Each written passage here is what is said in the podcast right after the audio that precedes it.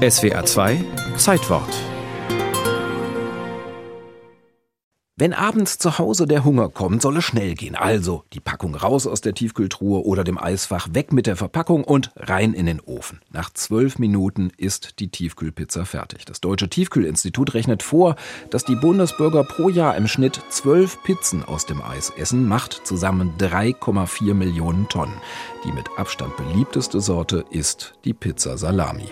la donna immobile qual piuma al vento muta d'aceto e di pensiero. Aber von wegen Bella Italia, wie nicht anders zu erwarten war, wurde die Tiefkühlvariante der Pizza im Fastfoodland USA erfunden. 1957 brachte das italo-amerikanische Brüderpaar Celentano die erste Tiefkühlpizza auf den Markt.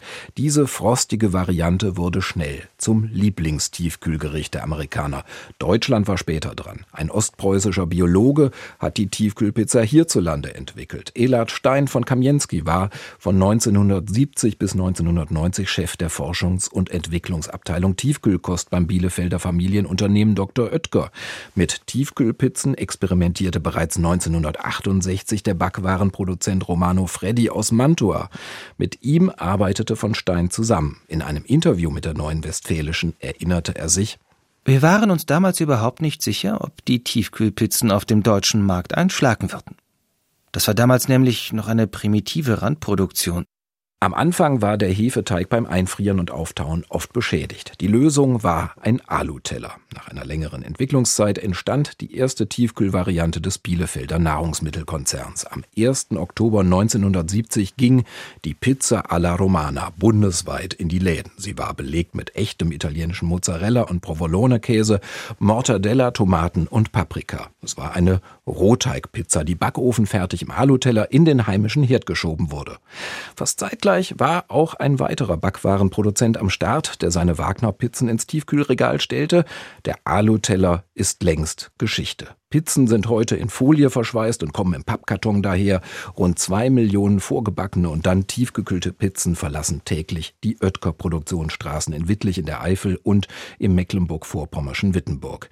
Die Stiftung Warentest nimmt regelmäßig Tiefkühlpizzen unter die Lupe. Bei einem der letzten Tests erhielten fünf von 27 Tiefkühlpizzen die Note sehr gut, wobei die klassischen und eher teuren Markenprodukte vorn lagen. Dennoch blieb die Pizza nicht von Lebensmittelskandalen verschont. Gammelwurst und Gammelfleisch führten zu Rückrufaktionen wie zuletzt bei der Salami-Pizza von Wilke Wurstwaren, die mit Listerinen verseucht war. Außerdem haftet der Tiefkühlpizza ein ungesundes Image an. Sie enthält oft zu viel Salz. Deshalb drängt die Bundesregierung die Hersteller zu einer freiwilligen Selbstverpflichtung, den Salzgehalt zu senken. Pizza taugt also auch für die Politik. Unter der Bezeichnung Pizza Connection trafen sich in Bonn junge Abgeordnete der Grünen und der CDU in einer Kessenicher Pizzeria, um politische Gemeinsamkeiten auszuloten.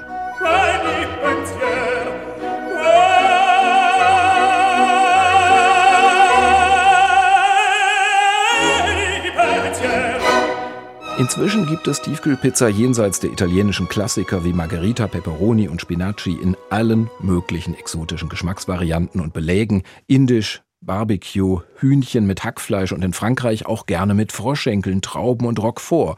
Und Natürlich kommt sie auch vegan daher. Die Zukunft der Tiefkühlpizza bleibt variantenreich, wird aber kleiner. Der Marktführer lässt den Durchmesser seiner Tiefkühlpizzen bereits um 9 cm schrumpfen.